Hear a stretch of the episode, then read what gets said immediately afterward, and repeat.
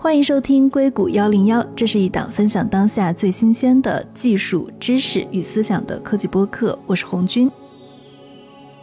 这期节目的录制源自于一个大反转。美国时间十月四号，马斯克宣布继续履行之前的收购合同。按照四百四十亿美元的价格来收购 Twitter。Filing yesterday, Musk lawyers insisted he wants to proceed with the Twitter takeover at the original forty-four billion dollars. 一个是性格不稳定的世界首富，一个是美国最有影响力但是商业化乏力的社交媒体，再加上马斯克一会儿买一会儿不买，如今呢又是被 Twitter 的股东给告的，不得不买。所以说这起交易啊，它不仅仅是吸引眼球和舆论，也可以说是商学院和法学院的经典案例。Trial would distract the team from securing the financing necessary to close the deal, but Twitter refused to drop that lawsuit. 就在马斯克承诺履约之前，还有一个好玩的事儿，就是在九月二十八号的时候，法院公布了一份一百五十一页的取证材料。它里面是记载了马斯克和他的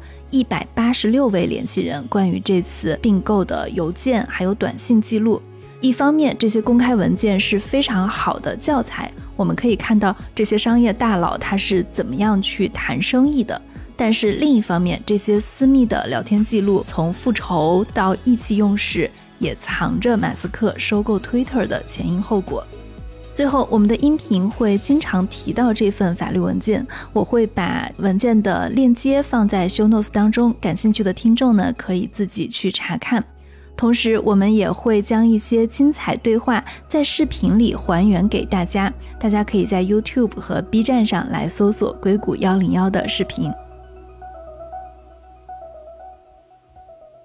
那今天我们邀请到了张伟华先生，他是跨境并购的专家，现任中国香港上市公司联合能源集团副总经理兼法律总顾问。Hello，张律师你好。嗨，金你好。还有一位是杜晨，他是品玩和归心人的主笔。Hello，杜晨你好。Hello，红军你好。Hello，大家好。我看一下现在这个案子的最新进展。我们今天的录音时间是在十月七号。那在十月四号的时候呢，马斯克他提出他会继续推进他在四月二十五号达成的合并交易的设想。他说，大概他还是会按照原计划去收购 Twitter。那之后呢？本来是在十月十七号的时候，就我们刚刚提到，Twitter 它的董事会是把马斯克诉到了特拉华州的商事法庭。原本是在十月十七号有一场法庭的庭审，现在大法官是推到了二十八号。我们来看现在这个事情的进展啊，现在马斯克收购 Twitter，它是不是一件板上钉钉的事情？它有没有可能再次发生变化？张律师，你是怎么看的？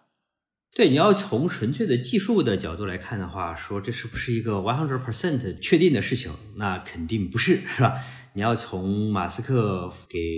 推特公司董事会啊发的这封信里面，你能够看得出来，它实际上是有几个前提条件的。第一个呢，就是说法院要暂停诉讼的审理过程，甚至连推特公司的股东对他的这些起诉都要暂停或者终止。第二个条件呢，那肯定就是他的所谓的钱要到位。因为大家也知道啊，马斯克在收购这个过程中，他有这个相应的银行的融资，这个钱要到位。第三个呢，按照合同里面往前走，推特公司也没有违约，是吧？也没有可以使得合同不能够交割的事项出现。所以说你会看到，在马斯克发出的这封信里面呢，还是很有玄机的。它并不是一个说百分之百的承诺，只要我承诺了这个事情之后，咱们就一定会在某天进行交割，实际上是没有的。这也是为什么说。推特倒过来不愿意说双方达成了一个一致，双方一起向法院去要求说，法官，请你暂时的终止诉讼的程序。为什么推特实际上是没有做出这个行为的？推特认为。这个诉讼应当还应该按照计划往前来推进，比如十月十七号仍然应当来进行庭审，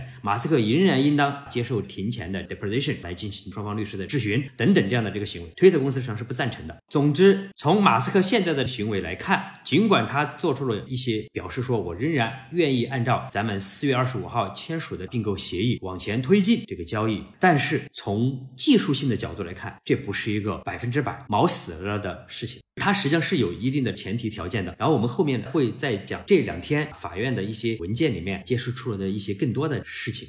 杜晨怎么看？你有补充的吗？刚才张律师提到了在十月四号给推特发的这封信里边提的几个主要的前置条件，第一个条件是叫停目前所有的诉讼。目前为止，至少 Twitter 起诉马斯克是今年七月的事情，起诉他当时单方面退出收购违约的这个事情，这个庭审目前确实是停了。刚才提到说，法官目前是给他一个期限是到十月二十八号。另外一个前置条件，目前来看是一个比较 tricky，里边可能会有一些技术上操作难度，但是应该问题不是很大的。他能不能够拿到钱？大公司之间的这种收购一般都是 leverage buyout 嘛，杠杆收购，基本上是从银行去借债去收购对象公司。马斯克他这个交易里边有借债的部分，也有他自己掏腰包啊，以及从他的朋友那里边凑一些钱。那么现在在借债的这个部分会难度比较大，因为他当时借债的合同跟银行签的相关的协议是在四月份签的。那么四月份全球的经济情况还不像今天这么糟糕，这些投行通常来说他不是用自己的。钱来交给想要做并购交易的这些公司，他也要把债去卖给他自己背后机构的投资者。但是目前来看，如果这些投行像是摩根斯丹利啊、BOA 什么之类，他们如果想把这些债卖给自己的机构投资者的话，目前现代市场上的机构投资者想买单的这个不太有胃口，能够吃得下这么大一笔债。最后有可能说，这些银行当中，如果经济好的，他们有可能要暂时先用自己的钱支付给马斯克。其实准确来说，应该是支付给 Twitter。总的来说，因为这些投行已经跟马斯克签了协议，这个协议为了这些投行之后再在金融市场上还能站得住脚，他得履行自己的协议，就不像马斯克说这协议都签了，然后我今天心情不好，我退出这个交易，我钱不给你了。这些投行一般来说他们是不能这么干的，所以他们硬着头皮咬着牙也得把这笔债吃下来，也得把钱交给到马斯克，交给 Twitter。最后这些银行能不能够凑出钱来？我觉得我们可能确实得看到这个月，直到十月二十八号之前，到今天应该是二十一天的这个时间吧。他们要完成的部分，据我看的最新的资料，应该是一百二十五亿美元左右。就是这个钱的数目不是很多，但是他们当时在四月份签的那些借款的 terms 里边相关的利率啊，这各种各样的这些数字，在今天如果你还用当时的合同里边的数字来套用的话，在今天的这些银行可能会是因为加息了。呃，对，之前美联储加息嘛，整个信贷市场的机制运转的不是很好，这些银行肯定是有压力的。但是就像我刚才所说，他咬着牙还是得履行合同。如果马斯克愿意履行合同，这些银行也得履行合同。但是像刚才我提到，我们距离十月二十八号这个 day。Deadline 还有二十一天的时间，所以这中间会不会出岔子，我觉得不好说。之前你像四月初嘛，马斯克说要成为推特的董事，我要加入董事会。紧接着过了两天还是三天，他就反悔了。从他说要全资收购到开始展露出反悔的意向，他开始用 Twitter 有很多机器人，有很多假的账号，有水军的相关的这些东西，中间可能也就十来天的时间。他这个人现在已经狼来了的一个状态了，对，就是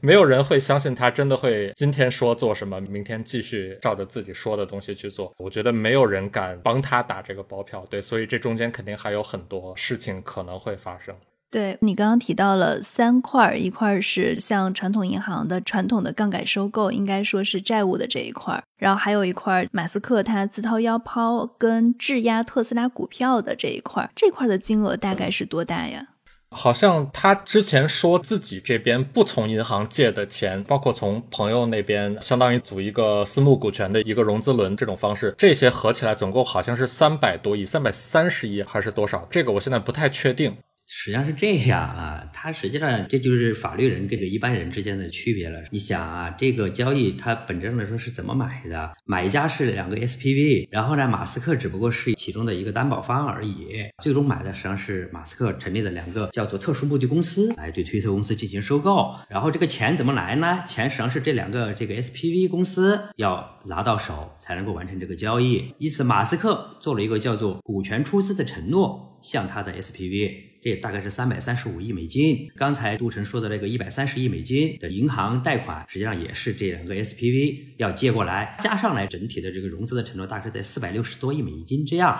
它其实一共收购这个公司大概是要花四百四十亿美金，还有二十多亿美金呢，实际上是比如说交易中的各种费用等等的这样的这个情况要进行这个支付，大概是这么一个概念。马斯克所谓的三百三十五亿美金的出资可能有两部分，一部分呢来自于他个人特斯拉的股票或者说股票的质押的这个贷款，另外一部分呢来自于他的这些 PE 的基金的朋友，或者是说他的硅谷的高科技的所谓的这个大佬，大概有七十多亿美金。所以说大概大数加起来，他自己如果是两百多亿美金，加上七十多亿美金，再加上一百三十多亿美金，基本上就是这个四百六十亿美元，大概就是这么个数。哦，我感叹一下，好贵呀！手续费什么的，居然会花到二十多亿，太夸张了。那 做交易这个是非常正常的。我曾经做过一个两百亿美金的交易，然后我们的律师费就将近花了两千万美金啊。所以说你你要做数百亿美金的生意，那你可不就是这样吗？对对，因为我注意到，其实像马斯克他这次，如果你想让这个交易进行下去，我现在也同意按照原计划执行。第一步就是我们先撤掉特拉华州法院对马斯克的诉讼，他现在又愿意去按照原来的价格去收购 Twitter 这家公司，是不是跟他现在打赢这场官司的概率小是有关系的？对，其实刚才杜晨说了一个很有意思的话题，说其实我们看到最新的进展里面，法院是已经同意了暂停推特对于马斯克的诉讼程序，但实际上推特是没有同意的。推特说我就要往前推进，但是呢，马斯克跳出来和他的律师说，第一，我预计十月二十八号我就能这个交割，我的钱都能到位。为什么我们双方要花费大量的时间在法庭上，然后双方注意力都会被分散？我已经承诺了，说我要按照原来四月二十五号的并购交易往前推进，咱们现在双方就应该全力以赴的合作。结果你现在不仅不跟我合作，你现在还要继续来法庭上跟我打仗，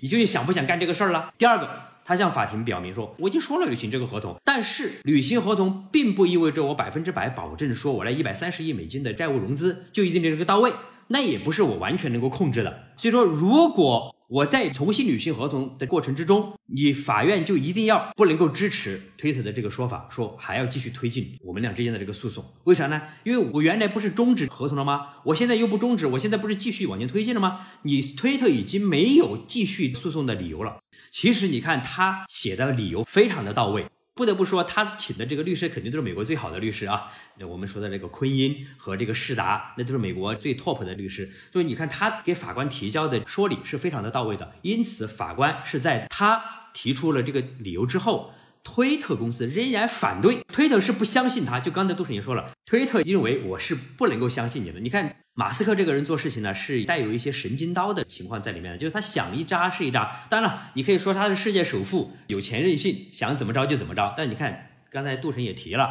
说一开始买了百分之九点二之后，就邀请他加入推特公司的董事会，双方已经签完了，就等着马斯克说 yes。结果马斯克说我不参加董事会了。我要把你公司私有化，提了一个 offer，然后迅速的同意了双方的交易的文本，就把这个交易做成了。但是中间还有什么推特公司实行了这个读完这些细节，然后你会看到签完了之后他又反悔了，他说因为你告诉我你不超过百分之五的虚假账户，那你现在不止，那所以说我就不能够继续交易了。所以你看他就终止了合同，而且他在终止合同过程之中，他不仅发了一封终止函，他发了三封终止函。不断有新的情况出现的时候，他就发新的这个终止函。他三封终止函分别是什么原因？我们大家都知道的是百分之五的虚假账户是他的一个点，然后其他还有什么新的点吗？对，第一封终止函主要就讲的你说的这个没有跟我提供足够的信息，让我确认你说的不超过百分之五的虚假的账户是真实的，你重大的违反了合同，所以我要终止合同。第二封终止函是在推特的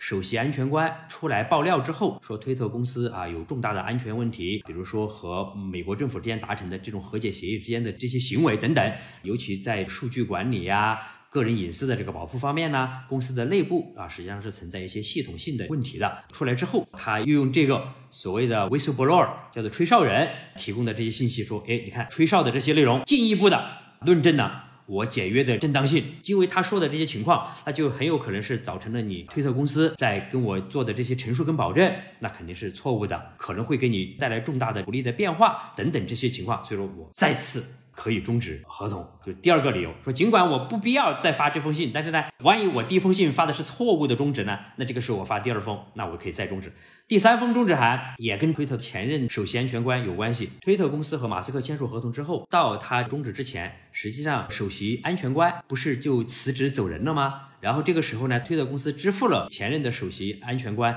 七百多万美金的遣散费。他说：“你看，你没有告诉我你支付七百多万美金的遣散费，咱们的合同里面说的很清楚，在咱们签完合同之后，你凡是发生的重要人员的变动，你要告诉我。然后呢，你支付的这些重大的遣散费，那你要告诉我。那你你没告诉我，没有经过我同意。那这个时候你就是重大违反合同，所以我还是有权来终止咱们之间的这个合同。当然呢，他这个说法呢也不一定全对。为什么呢？就是在他们之间的合同里面啊，如果发生这些事情，推特是要征求他的意见，但是是有一个除外的事项。如果是按照惯常经营，俗语叫做 ordinary course of business。做的这个事情，那我就不需要得到你马斯克，或者说你马斯克设立的这两个 SPV 的同意。这个事情是怎么解释？那可能支付七百多万美金给前任的首席安全官，可能就是一个按照惯常经营的事项。所以这就是三封终止函的来龙去脉。那从律师的角度来看，你觉得这三封终止函它的理由够 strong 吗？就是如果说马斯克去打这个官司，或者推特他们去起诉马斯克，马斯克有没有可能败诉，或者他的概率是怎么样的？对，这其实马斯克一开始提起诉讼啊，我们实务界就有很多的讨论。其实认为呢，马斯克相对来说想从这个交易里面撤出，是一个比较弱的主张。因为呢，你可以看到，在交易发生之前，马斯克实际上是通过自己的行为，主动的放弃了对推特公司的尽职调查的。他买推特公司最主要的就是基于推特公司的公开材料，因为你知道推特公司是一个上市公司，大家也知道，在收购上市公司的过程之中，大多数的时候买家是基于上市公司的公开的年报啊、公告啊等等这些信息来做出你的交易的判断的。当然。比如说，你报了一个非约束性报价之后，你是有权要求你这个上市公司再给你提供补充性的资料，来让你做一个确认性尽职调查，叫做 confirmatory due diligence。但是马斯克为了迅速的推进交易，他把四百四十亿美金这报价报出来之后，推特公司的董事会说 take it or leave it，你要么接受这四百四十亿美金的报价，迅速的成交，要么呢，那你就拒绝，我就把我手里百分之九点几的股份全部卖掉，我自己去创立一个社交媒体公司。所以说叫做成也萧何，败也萧何。为什么他能够迅速的把这个交易做成，买到推特，也就是因为他这样的这个迅速推进的行为，就是我也不做尽职调查了，我也同意咱们之间的合约。实际上，推特公司起草的合同啊是非常有利于卖方的，我们叫做 seller friendly merger agreement。比如说哪些条款非常有利于卖方呢？比如它实际上是没有太多的从交易里面撤出的机制的，是吧？这是第一个。第二个。比如说，在合同里面，对于它的融资，融资是不作为交易的先决条件的。就是我不管你马斯克最后能不能够拿到钱，你实际上也是要交割的。第三个，如果你不交割，那我推特公司是有权要求一个叫做 specific performance 的主张的，就可以要求你进行实际履行，就你实际把我公司买过去，给我支付四百四十亿美金。其实你可以看到，它整个里面啊，对于马斯克来说都是一个比较严格的合同，而且也根本就没有所谓的马斯克存在的说签了合同之后还能够进行进一步的尽职。调查这样的这个权利全部都是没有的，因此说从合同的这个角度来看，马斯克从交易里面撤出的空间是比较有限的。啊。其实正常的，比如说一个收购流程，就像您刚刚说的，先有尽职调查，然后你公布的是 Twitter 有百分之五的虚假账户，但是比如说我在调查的过程中，假设发现它有百分之二十。通常这个时候，收购方会去跟被收购方有一个讨价还价，我们是不是 能打点折或者怎么怎么样？但是站在马斯克的角度啊，如果他是在即使下了这个 offer 以后，他发现你的公开披露它是虚假的，难道这个不能成为一个理由吗？因为假设你是这样跟 SEC 报备的，那么它其实就是一个虚假陈述。这是一个很好的问题，就是说，如果我签完了合同，到交割之前发现了你就是有很大的这个问题，是吧？那我对于我买方来说，我怎么样来补救我呢？第一，他是以自己的实际行为放弃了我们所说的 confirmatory diligence 确认性的尽职调查，还是没有做。按照你刚才说的，我们正常的流程是说，我在签约之前，我做完尽调，发现你确实超过了百分之五，那我就要求减价嘛，是吧？我不可能给你那么多价格嘛。但是现在说签完合同之后，我才发现了，这怎么办？那这个时候呢，实际上在收购上市公司和收购私人公司啊，它有一定的区别。因为推特公司实际上是个上市公司，上市公司它就意味着，当你这个完成交割之后，你实际上是没有再回来的这个权利了，因为股东可能成千上万，股东已经拿到钱走人了，他怎么可能再给你赔偿呢？这个钱就不存在了。但是它会有一个机制，重大不利变化这个机制。如果你在签约之后到交割之间，你发现这个公司啊。他给你做出的陈述跟保证有了重大的违反，而且导致了一个重大不利变化的发生，这个时候你是有权拒绝交割，所以说，对于马斯克来说，他的 remedy 救济的权利实际上就来自于合同里面的，你不能够重大的违反你的合同啊。比如他主张说，你重大违反合同了，你不告诉我究竟你的虚假账户是多少，是不是超过百分之五？那这个时候你是违反了相关的合同里面的告诉我信息的权利，这是一个重大违约，所以说我有权终止合同，这是一个，是吧？第二个也是我们刚才说的，那如果我认为你是百分之二十比例的虚假账户，那你可能就违反了你当时告诉我你只有百分之五的虚假账户，同时呢，你还得证明造成了重大不利变化。这个时候他就有权终止合同，所以他是有救济的方式的。但是关键在于，第一，你是不是知道这个事儿？因为以前他在跟朋友聊的时候就说，我也知道，好像推特公司的虚假账户是超过百分之五的，这是第一个。第二个，你究竟能不能够证明推特公司的虚假账户超过百分之五的？这个是非常非常重要的，因为这是一个非常技术化的事项。而根据一些报道的话，实际上马斯克单独的找了技术专家来确认，给他的数据实际上也是在百分之五到百分之十五之间的。就这可能是一个推特公司也自己经过反复推演的。就是你要能够证明它超过百分之五啊，也是一个非常非常困难的这个事情。如果你无法证明，那你就没有办法从这个交易里面撤出，那你就只能是说 proceed to closing，要走向交割了。对，所以证明上从技术上来看，也是一个很难的事情。非常困难，而且你想，比如说咱们假设啊，十月十七号真的进入到了五天长度的庭审，因为我自己也做仲裁员，你在听双方的证人或者专家证人作证的时候，当然肯定双方要经过一些交叉询问，是吧？律师之间互相的询问，那实际上你只能去看的是什么呢？就是说。双方的这些技术差异上面，从一个合理的人的角度来看，究竟这些东西是不是真的站得住脚？其实法官他并不具有技术性上面的一个内容，只要有可信的内容，不是一个差异性质、压倒性的这个证据来证明说推特虚假账户超过了百分之五，实际上也是非常困难的。马斯克他自己最一开始用自己非常大的社会影响力在宣传说，我认为 Twitter 上的虚假账号的比例超过百分之五。他用的数据是非常可疑的，或者说他用的验证的方式是非常可疑的。他用了 Twitter 董事会给他的一些数据，同时他也自己到 Twitter 上找了一些他自己觉得比较有代表性的账号，他自己用了一个网上的检查机器人账户的工具，叫做 Botometer，好像是叫这个啊，反正是一个网站，免费的，就是一个不太。具有技术上、法律上的普遍接受性的一个工具，你就可以理解为他直接上市场上面随便找了一个小摊小贩，跟他说：“你来帮我看一下这个交易里边是不是有些奇奇怪怪的东西。”然后这个小商小贩跟他说：“嗯，我觉得有点奇怪。”他说：“好，我觉得这个案子可能有点问，这个里边有很多的水分，我不想买了。”他的用的这个方式是非常的小儿科，不太能够被官方、专业、法律上面权威的人士去接受的一种方式。虽然他一直在。说他在推特上面有一亿，他尽管用自己强大的影响力一直在宣传这个事情，法官是不看你的影响力的，他是看你能不能够有足够多的权威专家的证据来说，你推特上面的水军用户到底是超过百分之五还是没有超过百分之五？那可能在推特起诉他到法庭上面这一段时间以来，马斯克这边一直可能是没有提供足够靠谱的这个证据，能够让法庭相信水军确实里边水分有点大，其他人也。没有这么觉得，包括 Twitter 在跟马斯克方面的一来二回这个过程当中，我给你提供了这么多数据，我专业的这种方式，靠谱的审计结果，那你不采用，你非要自己去网上找一个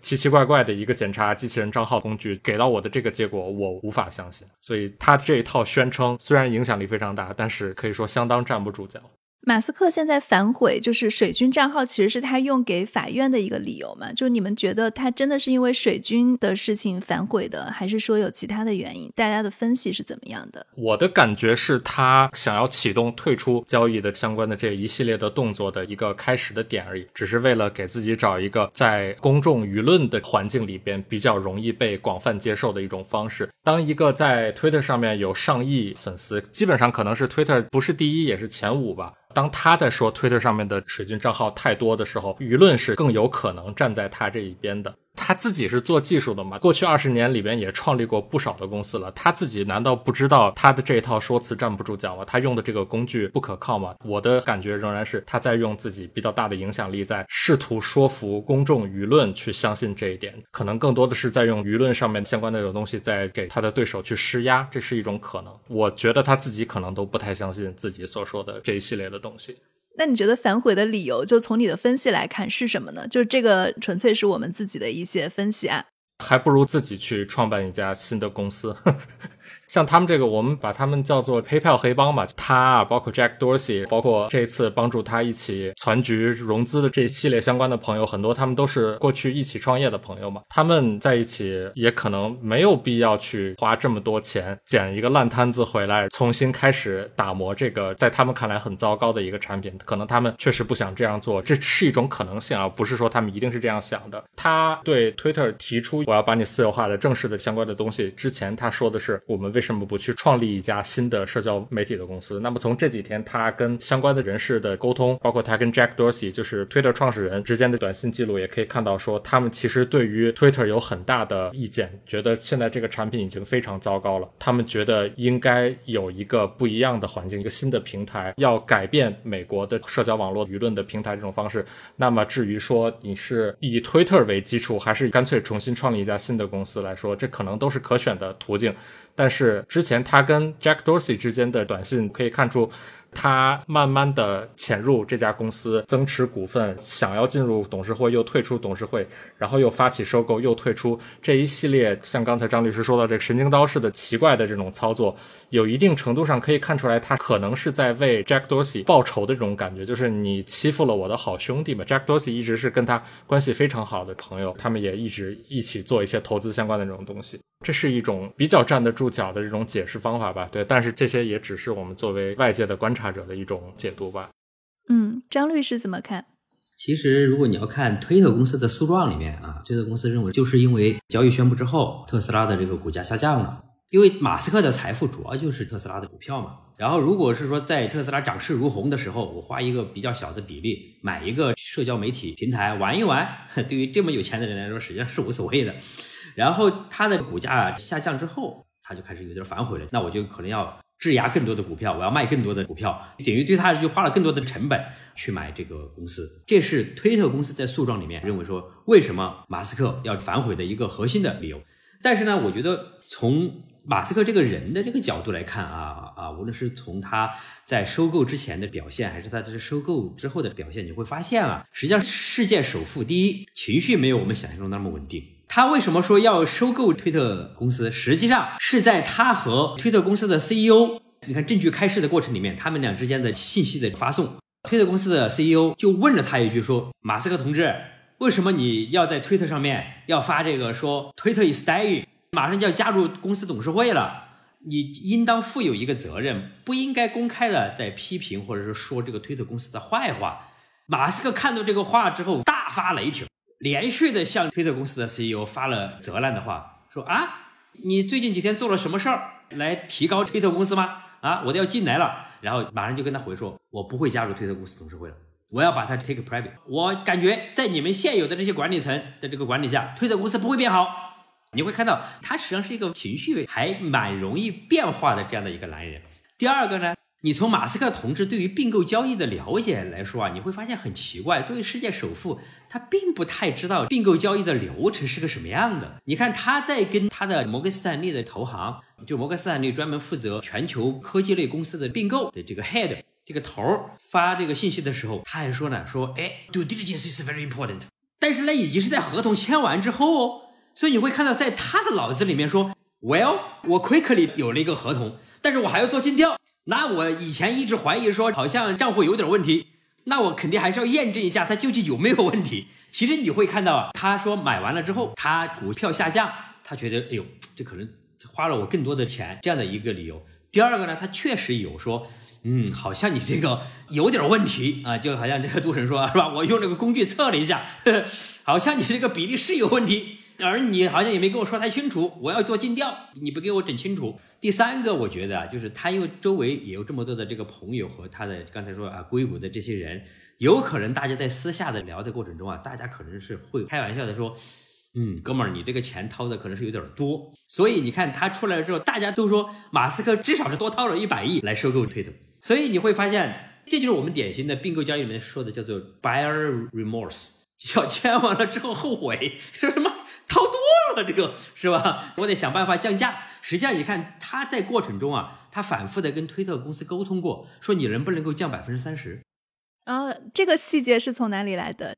第一是报道，第二个实际上在他的证据开示里面，你也会发现他和他的投行聊过，说能不能够做成 CVR 的方式，就是我们所说的这个 contingent value rights，什么意思？我不是四百四十亿吗？那我能不能先给你三百亿，后面一百四十亿再根据你这个推特公司未来的表现，或者我确认了之后你没有那么多虚假账户之后，我再给你钱？他可能是要采取一个所谓的 CVR。或者叫做或有支付的这个方式来做，但是这些事情呢，实际上都应当是在他签合同之前就应该想清楚、聊明白的。他没有干这个事儿，签完合同之后才去跟他的投行的人聊，那你这个时候早就晚了嘛？你已经签了一个有约束力的合同了，那你早干嘛去了呢？所以说，从整个的角度来看呢，就说马斯克这个哥们儿，他说我不想干了这个事儿，是多种多样的原因造成的。第一，股票降了，我想啊。如果签完合同之后，特斯拉再涨百分之二十，他绝对不会提这个事儿。对对，是不是？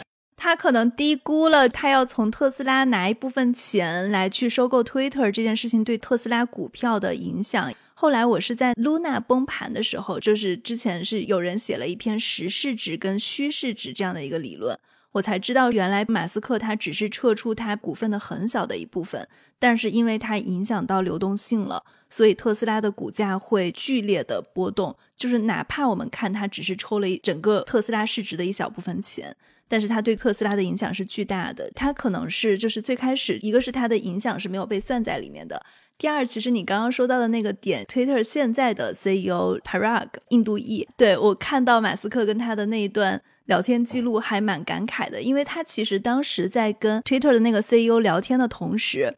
他也在跟他弟弟聊天，就是他当时还在跟他弟弟说：“哦，我们可以把 Twitter 打造成一个基于区块链的去中心化的网络。”他在想一个非常好的 Twitter 协议化、去中心化的未来，然后他一边就是对这件事情无比的兴奋，然后他跟他弟在讨论细节。紧接着，在讨论的过程中穿插着 Twitter 的 CEO 的短信就来了，就是说啊，你为什么要说 Twitter 正在死了？这不是一个正面的公关案例啊！语气不是很好的，把马斯克说了一顿。然后马斯克最开始的回复，就像你说的，他开始说你这周干什么事儿了？就是首先是质问他的工作，第二个我不加入 Twitter 的董事会了，否定了这件事情，我要把 Twitter 私有化。因为正好是这两段短信，它是同时进入的，它又是交叉出现的。我当时看到那段的时候，就觉得哇，这真的是一个性情中人。所以大家开玩笑嘛，为什么马斯克不愿意现在做这个 deposition 呢？就是因为他这些证据开始里面暴露了世界首富是多么的情绪化、中东化。然后就是，如果你越在法庭上做更多的人事，或者庭外的证言的质询，因为他本质上来说，他应该是在上周四、上周五。是吧？坐下来要接受双方律师的提问质询，做 deposition 了。然后他在那个之前向推特公司表示说，我愿意继续的执行我们原来的这样的这个合同。而且你会从他的那些证据开示里面的这些信息里面看到，其实推特公司的董事会也好。或者是说他们的 CEO 高管也好，他们的管理层是非常的职业专业的。他们在跟马斯克进行沟通的这个过程中，始终都接着说：“哎，我作为一个上市公司，我对股东的 fiduciary duty，我们这些董事，我有 SEC，我要合规，不能乱说话。同时呢，再去满足你马斯克作为一个说收购我的要求，只能是说在这个合规法律法规或者上市公司的这种要求的边界里面去满足他的这样的这个要求。因为发现他们是非常的专业的。而反观这个马斯克同志的话。当然，也有可能这是他成功的基础。他确实是一个个性非常鲜明的这样的一个人，情绪也是比较多变的这样的一个人，而且就是想到了什么事情，可能我马上就要干的这么一个人，就确实很有意思。嗯，对。我觉得我想补充一下的就是，他现在情绪化的这个问题已经是非常明显的。他在整个收购推特这个事件里边的一来二去的反悔。现在已经把他整个人，甚至把他的这个相关的公司，特别是特斯拉，已经带进了一种非常典型的这种“狼来了”的这种情况。像今天周五嘛，这周的最后一个交易日，特斯拉的股价下跌，市值基本上烧掉了一个 Twitter 的价格，就。整个事情现在就是因为他的这些不稳定的这种情绪化的东西，已经让整个的跟他相关的这个公司特斯拉现在是全球市值排前列的公司吧，就是已经带来了极大的不稳定性。这个基本上可以评价为是他最近这几个月来做的这些糟心事的必然的一个结果。第二个我想补充的是，刚才张律师提到了，就是说他在该做尽职调查的时候他不做，事后他想要做了，结果没有机会了，他又反悔。他在这个交易里边的形式的感觉、出牌的节奏啊，做什么事情的这种先后的顺序，给我一种，就是可能风投里边一开始我们先签一个 term sheet 嘛。但是这个 term sheet 不是一个具有很强的约束性的一个文件吧？之后你完全有可能说，我在后面的尽职调查里边发现了一些奇奇怪怪的东西，那我们不继续进行交易了，甚至我撤回这个 term sheet 都是有可能的。刚才张律师也提到说，他想用说我们能不能先付他一部分钱，后面看推特的表现。这个其实跟风投给钱的节奏也是有一点点像的吧？特别是像这种上千万甚至上亿美元级别的这种交易，他也不会一次性把钱都给你，他是给你一点看。看你怎么花这个钱，看你的整个公司的节奏、认真的程度，对待新投资人或者是老投资人的这种感觉，再继续给你的钱，就是整个它的交易的节奏给我一种有点像风投这样的感觉，而不是一个对上市公司的并购的这么样的一种规模更大、需要更专业性的一些东西。每一步骤都应该在正确的时间发生，不能提前，不能去为了追求速度而去做一些。让自己很吃亏的，就是 impulsive 的这种激情购买式的这种行动，在如此大规模的一个上市公司的并购案当中，不应该出现这样的一种东西。他整个人的这种情绪化多变，已经为整个交易他关联的这些公司带来了非常大的不稳定性。他现在正在因为这些情况而吃亏，而且吃的亏越来越大。对，这是我非常强烈的一个感觉。对，而且你说到这个，让我想到了，我忘了是一七年还是一八年，你记不记得当时马斯克他发了一条推特，他要把特斯拉以四百二十美元的价格私有化，然后他加了一个 funding secured，已经找到了资金。当时那个价格完全就是扯淡，他的 four twenty 的价格完全就是抽大麻抽多了的一个结果嘛。后来他的投资人应该还起诉了他，我记得美国政府好像也对他有相当大的意见。我印象中是把他的特斯拉董事会主席的位置给罚没了，然后还有一笔赔款。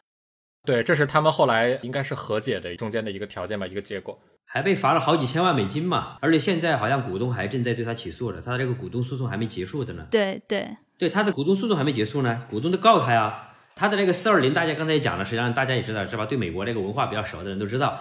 其实他对推特公司的报价一样的。五四二零，五四二零 是一样的。这个人确实是很神的，但是我觉得可能他没有他的神，他也不会有这么成功啊。我觉得这个可能是一体两面的一个事情。当然，正是因为他的这个情绪化啊，使我们周围有些人还不少人挣了钱呢。你看，在推特宣布交易之后，然后由于他要终止，价格又下来，然后又起诉，实际上中间有很多套利的这样的机会的。嗯。嗯，对我看十月五号，大概是他在宣布他要重新继续这个交易，推特的股价又上涨了大概百分之二十多。那个 Carl Icahn 就是美国很著名的一个投资人吧，他应该就是在马斯克说要收购之后，他应该是最近几个月里边陆陆续续入了一些推特的股票。前几天马斯克突然回到谈判桌，推特股价大涨，Carl 一看他一下赚了好多好多钱，好像。对，这中间各种各样他带来的这个波动性，确实给了行业里边比较敏捷的、比较敏感的这些人，确实给了他们很多的获利的这个机会，这个确实。影响力太大了，对，同时还影响到了特斯拉的股价。那现在五四二零这个价格，它是可以商量的，还是必须按照这个价格去执行？这就没有商量的这个余地了嘛？你看，他现在已经说了，我按照原价就进行。现在，但是最大的漏就在于这个一百三十亿美金的银团贷款能不能够获得。那如果一百三十亿美金的银团贷款不能获得，那马斯克承诺的三百三十五亿美金的 equity 的这部分，就是他的个股权融资的这部分，实际上也是可以不到位的，因为他的这个三百三十五亿美金的 equity funding 实际上是 condition on receipt of bank funds，实际上他是这个要从银行那儿获得一百三十亿美金之后，他才能够同时的这样的一个义务，这是前提条件。而且其实推特公司的合同签得好，但是推特公司的合同有一条签的不好。如果在他的 bank funding 没有获得的情况的时候，马斯克是仅仅有权支付十亿美金从交易里面撤出的，就他只支付十亿美元的这个反向分手费。所以说这是一个最大最大的漏。然后大家现在这几天我们最多讨论的就是马斯克会不会在最后十月二十八号的这个时候说 I'm sorry，这个 we cannot get money from the banks，我我们没办法从这个银行那儿把钱拿来。所以说，哎，我给你付十亿美元的这个反向分手费，那咱们这个交易就 fail apart，那可能就不能够这个完成了。但这个可能性大不大呢？从现在这个角度上来说，可这个可能性相对来说不大，因为毕竟是吧，经过了这么多的起起伏伏，又在法院进行诉讼，如果他再以这个东西来主张说没有获得啊银行的这个钱的话，那我们相信推特公司一定会跟他死打到底的。就算银行的钱到了位之后，他要着手准备自己的钱，他自己以及自己朋友还有 PE 这一块的钱，还有一些目前来说会有一些挑战，会有一些比较 tricky 的这种情况。就是说，首先我们看他自己这部分钱，他自己这部分钱很大程度上依赖他要去套现这个特斯拉的股票嘛。他们这个官司的 deadline 是十月二十八号，但是特斯拉的财报是十月十八号还是十七号，反正是十月中旬。所以他在这个财报发生之前，他不能够继续的去销售特斯拉的股票，至少在最近的这一两周以内，他不能再继续卖股票了。他之前已经陆陆续续卖了很多了，已经对特斯拉的股东对特斯拉的信心已经造成了比较大的影响了。所以他这段时间他不能卖股票，所以他可能要到特斯拉的财报会之后，到官司的 deadline 之前，短短的十一天的时间里边。他去紧赶慢赶的去卖他的这个股票，以及去找他的朋友融资，所以这个里边会有比较大的难度，不是说做不到，而是说时间会非常紧。然后他的朋友的那块的，以及他的 PE 的部分，好像之前应该就是昨天还是前天，有两家好像是参与到他这个 SPV 融资的大的机构退出了，说我不想参与投资了，或者说我参与投资的这个份额可能会要调低一点。这些机构可能也是要考虑到最近的整个全球的经济、地缘政治的相关的局势，他不敢一下花这么大笔钱，而且还是在 Twitter 这么一个超高风险的一个资产上边。对，所以这两块儿。又会有一些挑战，整个就是相当多的挑战，目前摆在他面前。我不知道以他目前一个如此紧张、如此情绪化的一个状态，他会不会真的在接下来的二十天里边又说不好意思，我又想反馈了，I'm sorry。留给马斯克同志的时间不多了。对，刚才杜生说的还是挺那个的，但是他之前应该也卖了可能一百多亿美元在手上了。然后呢，如果银行银团的一百三十亿能够到位，那大概也就是三百亿。但，他的朋友有些可能会退。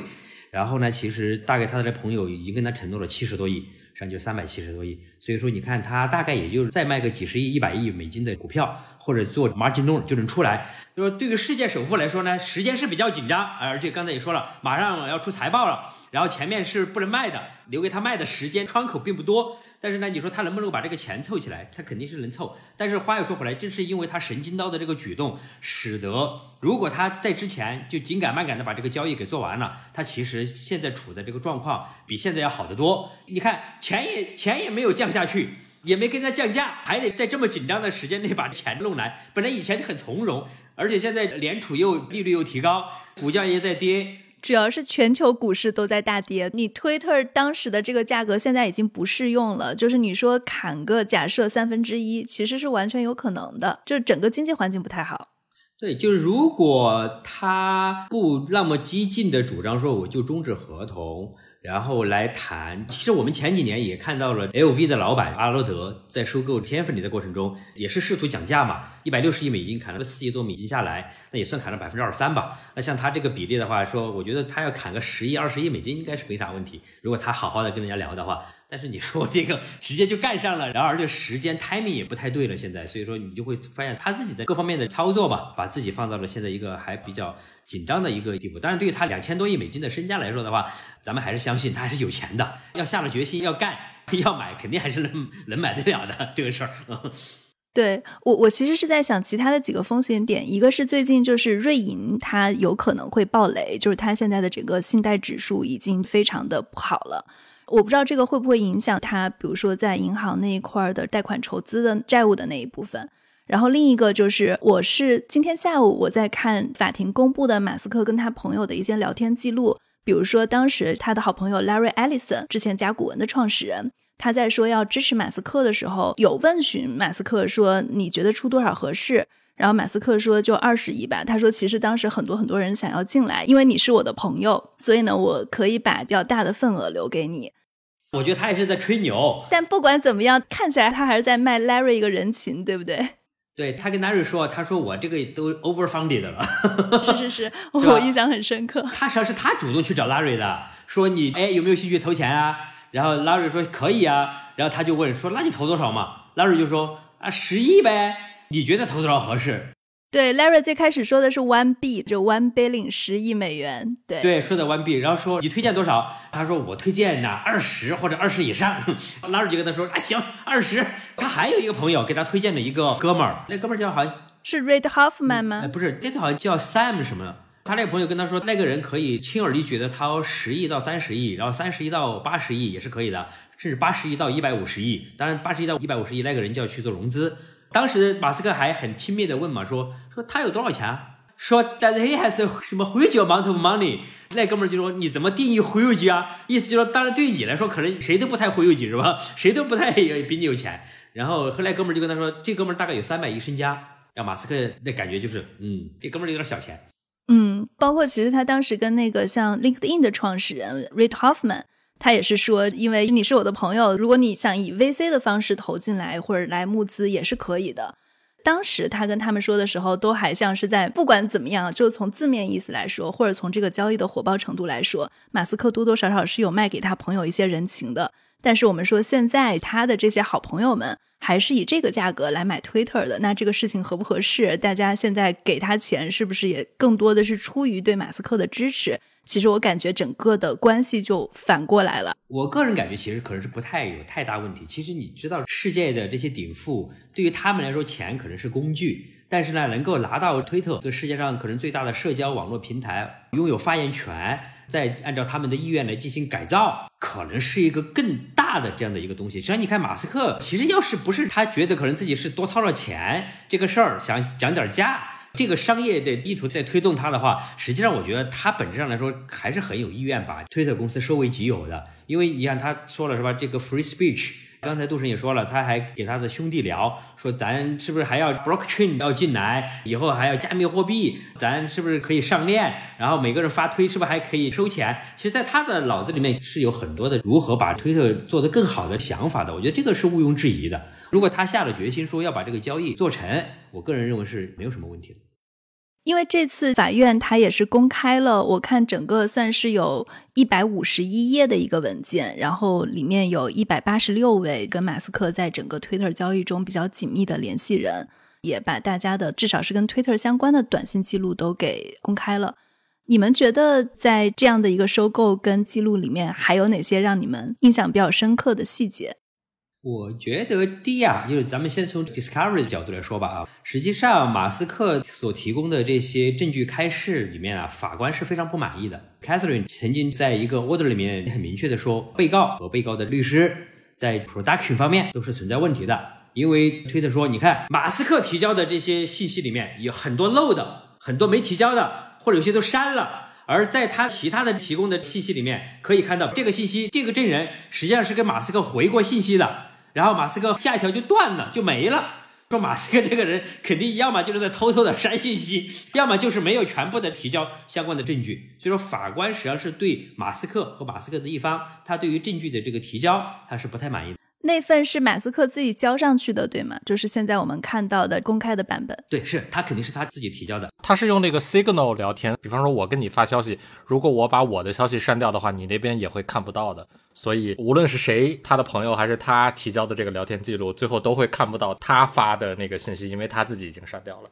嗯，OK。对，他的那个信息提交呢是几部分，是吧？一部分呢是他的 text。就是他的手机的发的短信，我这个看了 Signal 之后，我就自己去下了 Signal，发现这个是个好用的工具。说 说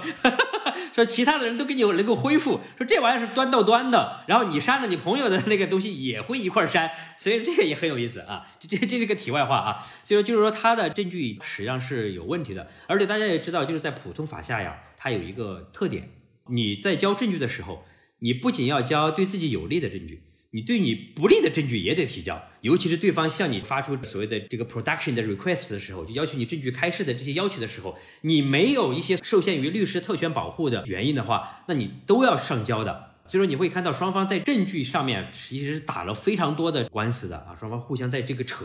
这个是很有意思的这个点。所以说也告诉我们说，很多时候啊，你在做商业的时候，你要考虑到要未来产生纠纷之后，这些东西拿出去对我是不是有利。我们今天也开玩笑说说很多话也不能够书面的，是吧？只能是说两个人找个澡堂子一块儿说，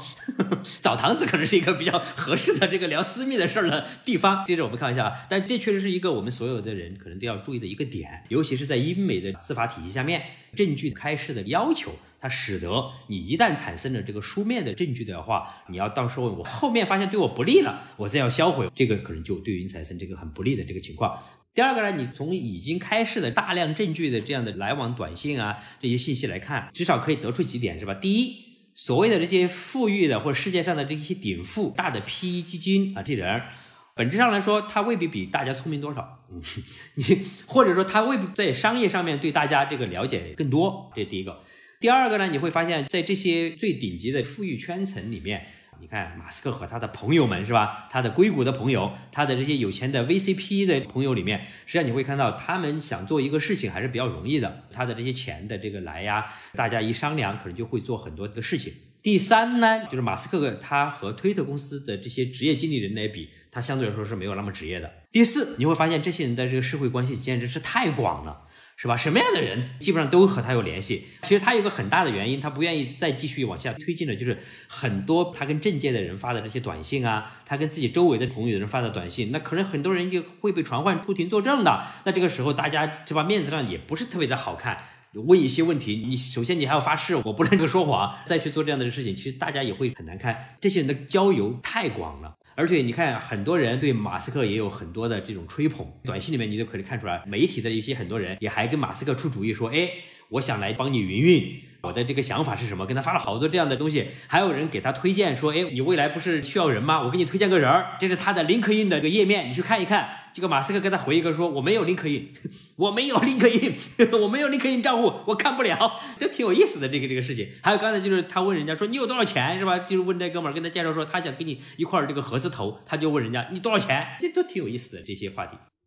班门弄斧一下吧，讨论一下我了解的关于特拉华州的法庭的相关的东西。就刚才张律提到，他们这个法庭其实是一个普通法的法庭。整个美国，在我的了解里边，其他的法律系统它其实都是英美法吧。很多人可能听说过宪法有第五修正案嘛，就是说，如果你要提供的证据里边可能有对你不利的，那你可以拒绝提供这些证据，对，你可以保持沉默。但是普通法的情况是不一样的，所以可能有刚才张律提到的这个情况。你是说特拉华有宪法第五修正案，它是不成立的？他们这个案子所在的法庭叫做 Court of Chancery，这个是一个普通法的法庭，跟英美法的规则是不完全一样的，所以它不能使用第五修正案，是吗？我来解释一下这个事儿。其实我觉得这个可能也是大多数人会比较误解的一个事情。在这个时候，我们就要分清楚什么是宪法上的权利，什么是刑事上的权利，什么是在商事诉讼上的这个权利。像如果我们在刑法里面，比如说是国家公权力来诉讼我。我是可以隐瞒对我不利的证据的，是吧？我没有这个理由义务把对我不利的证据来交给起诉我的检方。但是在商业诉讼里面，如果你是没有律师、客户特权保护和一些其他的正当的原因，你是必须要把你持有的这些证据，不管它对你有利还是不利，都要拿出来进行证据开示的，这么一个区别。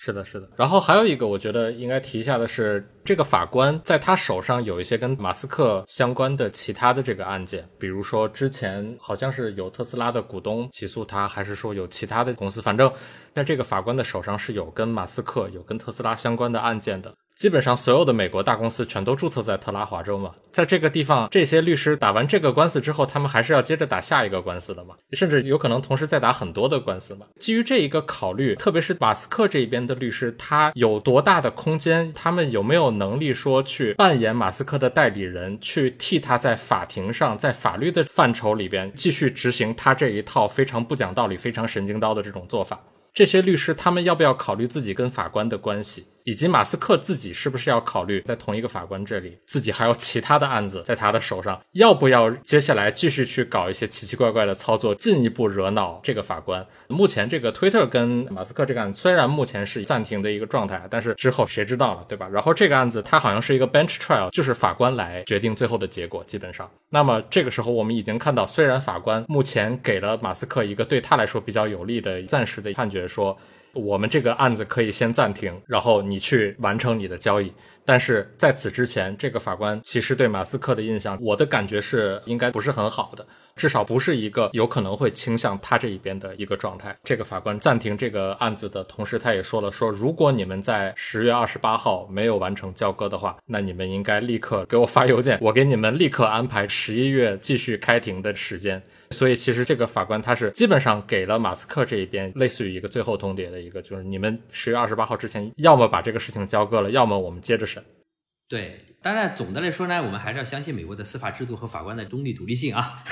所以说我们这个第二个呢，刚才杜晨也说了一个有意思的话题是吧？比如这个是个 bench trial，在商业交易里面，大多数人都会在合同里面写上放弃 jury trial 的这个东西，因为说白了，商业交易你要放到走 jury 是吧？让陪审团来定，那这个东西你就麻烦了，因为商事的交易是高度的技术化、理论化、抽象化，是非常复杂的。一般人常理用你常人的思维去讲的话，很有可能给你引沟里去了，引偏了。所以你会看到，在大型的交易里面，在我们的商事交易里面，都会有一个 waiver of jury trial 的这样的这个条款。那本质上来说，就是为了说让这些专业的人来定这些事儿啊，我们律师、法官，然后一块儿对这个事情的是非曲直进行判断。呃，另外一个呢，咱们说啊，德劳华州横平法院 Court of Chancellor 这些法官确实是相当相当厉害的。大家知道，美国的是世界五百强，大多数都注册在特拉华州，因为特拉华州公司法，它实际上就是世界上可以说是最发达的这个公司法，而且他的司法的判例，法官的这个经验是所有人都非常敬仰的，都服气的。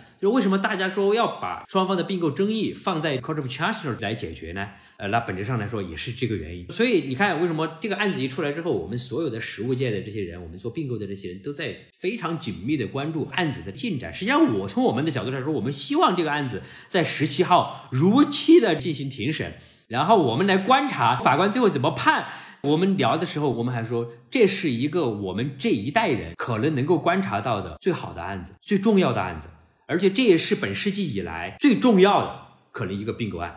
是吧？结果他怂了，不干了，我很惋惜啊！我本来是要十七号到二十一号，我要每天都要 follow 这个庭审的情况的，结果这个哥们儿认怂了。从我们实务者的角度上来说，我们感到不是很满意，对马斯克这个行为，我投了反对票。你这是典型的看热闹不嫌事儿大。这不是，这个实际上是给我们一个非常大的机会来观察我们并购交易的进展和实物上的判。就我们会看这个 Catherine 法官，因为他只要把这个事儿一判了之后，他会给我们并购交易实务带来非常有意思的话题。像以后有机会，我们可以跟你聊一下安邦。安邦前两年跟韩国的未来资产，他们在美国也是在特拉华州法院也进行了一个非常精彩的诉讼。那个交易我也是全程 follow 下来，你会就会发现，你 follow 了之后，它对实物是有个非常大的影响的，然后它会对我们也有很大的启迪。因为说实话，做律师啊，第一要靠经验，但是你想，为什么双方都是那么厉害的律师来写的合同，最后还是会产生一些争议，产生不同的看法和问题呢？尽管我们花那么长的时间写几百页长的文件，因为人的思维，第一可能是有漏洞。第二，语言没有办法把所有逻辑上的这个可能性都抓住。第三，有些情况始终都是你没法预料到的。那在这个情况下面，法院的判决他会给你提供一个很好的指导，让你在后面把你的这些事情做得更好。所以对于我们来说是有非常大的严肃的意义上的这个意思。它并不是说我要看热闹，就是我们实际上是以专业和学术的心态在看这个热闹，这是一个非常牛的热闹，我们愿意看。我记得杜晨之前你也写过一篇文章，马斯克的硅谷密友圈 Twitter 骚扰了个遍。当时那篇文章相当于是 Twitter 那边他要去找证据，然后要求这些人必须提供证据。这些人基本上就是像我刚才提到了很重要的一个标签，就是 PayPal 黑帮。因为马斯克他其实是在 PayPal 当年的竞争对手叫做 X.com，如果我没记错的话，好像叫这个名字工作的。然后 X.com 被 PayPal 收购了，所以他在 PayPal 其实是工作了一段时间。其实他后来被当年的 PayPal 的这些所谓的朋友赶出公司了。对，可能这些人很早就从他身上观察到了一些奇怪的东西。Anyway，但是这些人跟他仍然维持了比较好的关系吧。他们之后会一起做一些投资，会互相投资彼此创业的公司，互相。参与彼此，如果你有做基金，无论是 VC 也好，P 也好，然后他们都会互相去参与股。像这些人里边比较著名的这个 Andreessen Horowitz 的创始人弹头 Mark Andreessen，德丰杰的创始人 Steve Jurvetson 后来是被开除出公司嘛，因为有这个性侵的丑闻，跟这个马斯克一样。还有比较著名的，最近几年做了很多空头支票公司收购的 SPAC 交易的 Chamath。包括也是做 VC 的 Keith Rabois 啊、Jason Calacanis 啊之类的这些人，都是跟他关系很好，跟他在庭审上边披露出来的他们之间的聊天非常劲爆的。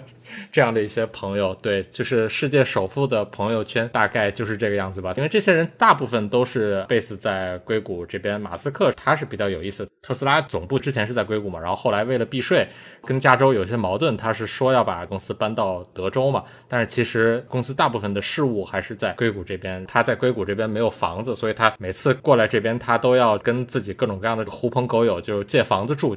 所以他经常住在谷歌的创始人 Larry Page 的家里面。对对对，他之前经常住 Larry Page 家里，Sergey Brin 的家里，这两个谷歌创始人嘛。之前他还跟 Sergey Brin 的前妻号称是有一腿的这个丑闻嘛，但是只是传闻，最后没有证实。但是反正 世界首富、硅谷大佬的这些朋友圈也是啊。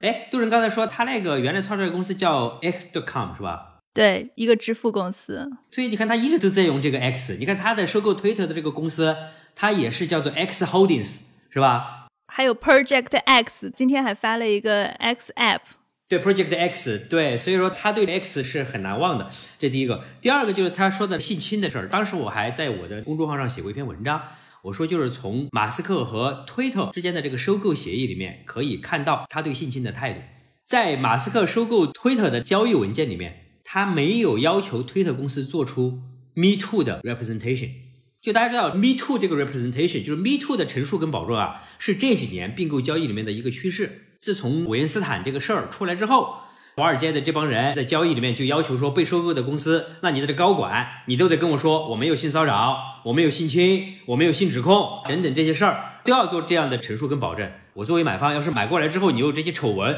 那我公司的名誉受损，价值也受损，那对我很大不利。微软收购暴雪，微软就让暴雪做了这样的陈述跟保证。但是马斯克收购推特，他就没有要，这说明了啥？心头有鬼。我们当时这个并购交易的，律师我们会在交易的文本里面可以读穿这些文字，看到他背后这帮人在想啥，他为什么这么干，他为什么这么写？他其实是他有背后他的商业目的，或者说他个人的诉求的。刚才我们也聊了这个为什么是五四二零，其实都是跟它的背后都是有原因的，就是很有意思。你会发现，这交易看起来是吧，几百页的合同，你觉得合同冷冰冰的，其实在背后有大量的发生的这些有意思的这个事儿。他跟他的这些硅谷的这些伙伴，这个 Pompeo 黑帮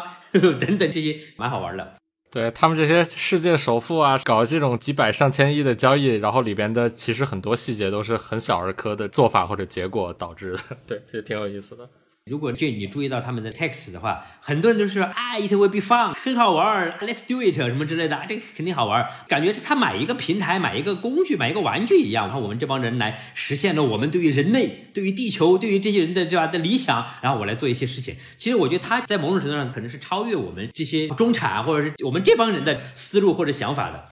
嗯，对。其实你刚刚提到一百五十一页的聊天记录。我说几个我自己看上去印象比较深刻的细节，一个是在整个收购的过程中，是有很多人主动找到马斯克来想跟他讨论一下 Twitter 的方向的，Twitter 他收购了以后会往哪里走，包括像很有名的 John Rogan 播客的主持人也跟马斯克在说你会不会去废除审查。我看到最受触动的一段是他跟 Jack Dorsey 的一些聊天，Jack Dorsey 跟他说。Twitter 要往哪里走？就 Twitter 应该是一个协议，应该是一个大家一起去创建的东西，而不是一个公司。关于 Twitter 的方向，我们之前大概是硅谷幺零幺四月份的节目中，我们也做过一期节目，叫做 Twitter 的理想化未来，要协议，不要平台。马斯克当时回复 Jack Dorsey，他是非常认同这种想法的。而且我看马斯克，因为不停的有人跟他推荐嘛。他所有愿意深聊的，都是跟区块链多多少少是有一些关系的。就比如说，当时是有人发给他 FTX 在做一个去中心化的平台，并且把 Matter Labs 的 CEO 推荐给他，他是非常愿意聊的。同时，也有一个人就跟他说：“我认为 Twitter 应该怎么怎么改革，应该把总部搬去奥斯汀。”就是有很多这种在传统互联网上的一些非常传统的建议。马斯克他也是比较敷衍的，就是说：“哦，那不然你来我们这儿做 advisor，做顾问。”那个人也是很热情的回复说：“顾问也好，董事会席位也可以，但是我的 dream job 是 Twitter 的 CEO，马斯克其实就没有接这个茬儿了嘛。然后后来好像是因为一些 SPV 的事情出了问题，就马斯克对他很生气。同时，我也看到其实是有猎头把各种各样的简历推给马斯克的，说你看这个人适不适合？比如说他之前在 Uber，马斯克就说哦，我不想见任何的 CXO，我就是需要有好的写代码的人，我想要招 good engineer。而不是从比如说商学院或者 MBA 这些管理向的人，就可以看得出他整个人还是非常的工程师思维的。他在对待这些人的态度上，我觉得也还挺有意思的。对，特别明显的一点是他如何对待 Twitter 的 CEO Parag，他基本上把这个人不当人看的一种情况，就是因为 Parag 这个人，在我看来，他其实是一个低配版的职业经理人。他是做事情的，他是来扭转困局的，但是他没有自己的主张，他是完全是在执行董事会的意志上面，他是非常厉害的一个人，但是他是一个低配的职业经理人，他没有自己的一个主观的一种想法，推特这家公司应该怎么做，可能正是因为这一点强化了马斯克对于 Parag 这个人的一些比较负面的这种看法，Parag 跟他说你不应该发这条推。Parag 发完这条短信没到三十秒，马斯克立刻就回复他：“你这周都干了啥？”基本上就是不把这个人当人看的这种感觉。其实你可以从他这个短信往来看到，一开始他跟 Parag 还比较友好，但是就是 Parag 对他进行了 question 之后，他就变得非常的敌对了。就是你会发现，这个人他可能对于人的评价，可能就在那么一念之间就会转过来。然后还有一个就是，他其实跟 Parag 他在聊天的时候，他也说，哎，本质上说，我还是愿意干一些 engineering 的这个事儿，是吧？他觉得他对于管理他是不是那么的热爱的这么一个事儿。一开始你还会看到双方交流还是相对比较友好，后来就彻底的不行了。你凭什么管我？我也同意两位的看法，也可能在他心目中，他未必是真正看得上这个人的。嗯，你竟敢 defy 我，How dare you，是吧？那就立马就变脸了。三十秒之后马上就说你干了些啥啊？我不加入董事会了。我要私有化推特。开始的时候，他跟 Parag 之间的短信都非常的友好，而且 Parag 一直在宣称马斯克加入是我们多么大的荣幸啊！其实马斯克跟 Parag 的短信非常非常多，他们要讨论推特的各种方向细节。当时马斯克就跟他说：“哎，我只想跟你讨论工程问题，你把代码库给我看。” Parag 就跟他说：“他说哦，那你可以不用帮我当 CEO，你把我当普通的跟你交流 code 的人就可以了。”因为 Parag 其实当时他也是 CTO 出身，上升到 CEO 的位置的。我最开始看他们的那段记录，我觉得他们可能会是非常 match 的，因为马斯克他是非常工程师思维的，Parag 他又是一个程序员出身的背景。真的就是你说到，直到就是 Parag 去质问马斯克发推的那个事情之后，马斯克他是突然变脸的。还有一个印象很深的细节是，后来好像是他们就是拉了一场线上的会议，有 Twitter 的创始人 Jack Dorsey。Parag 有马斯克，在这场会议之后，Jack Dorsey 大概他就是发了马斯克一条信息，大概就是说，你看预估你们谈不拢，对，对，这人不行，我觉得你们谈不拢，我觉得咱们还得干点自己的事儿，就是我们没有办法一起合作的这种感觉。对，就所以我觉得他们其实开始就是也是有一个比较好的开端，走着走着就发现还是有很多不 match 的地方。没事儿，人家根本就没有打算说一定要跟马斯克干，反正人家拿走四千两百万美金的这个金降落伞的遣散费，谁跟你玩了是不是？如果不管是因为客观原因还是主观原因，假设就是马斯克他现在筹不到四百六十亿美金这么多钱了，他除了十亿美金的分手费，还会有什么其他的处罚吗？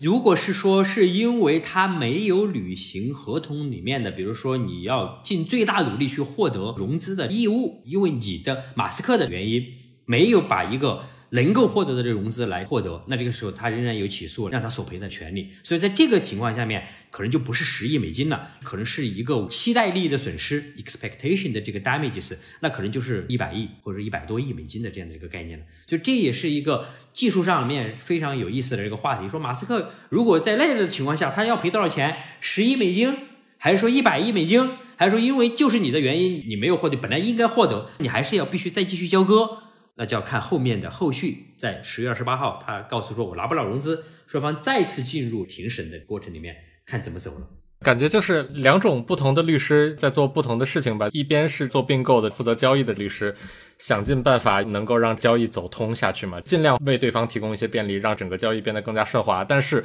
如果交易最终走不通的话，那就又要变成诉讼律师。就是又回到之前庭审的那个阶段。那诉讼律师的工作的方式不是说我们一起合作变得更容易，而是我要赢。就是诉讼律师的出发点可能跟交易律师他就不完全一样，所以这个戏已经转折了太多次了。如果接下来再有一个大的转折的话，我不会感觉到很意外吧？有点像张律师的感觉，就是我甚至也有点期待接下来他还有什么戏演给我们看。对我真的是很期待这个事情。其实我个人是希望说再有一个变局的。当然那个时候我是绝对会真正的佩服马斯克这个人。而且还有一个是呢，咱们的交易律师和诉讼律师啊，看问题的角度是不同的。但是还有一个很有意思的话题是什么呢？我在过去这二十年里面，我个人交割了大概六七百亿美金的 deal 吧，这个交易。其实我们会有一个很大的经验，就在你做交易的过程中，我们有时候会让诉讼律师来看，如果我这么做，万一出错了，在后面发生争议的时候，我能不能拿得回来？其实你会发现，交易律师和诉讼律师在某种程度上，他们会在没有发生争议的时候就开始进行合作，为未来预防，尤其是在大额的这种并购里面，实际上也是一个比较好的经验，我觉得可以分享给大家。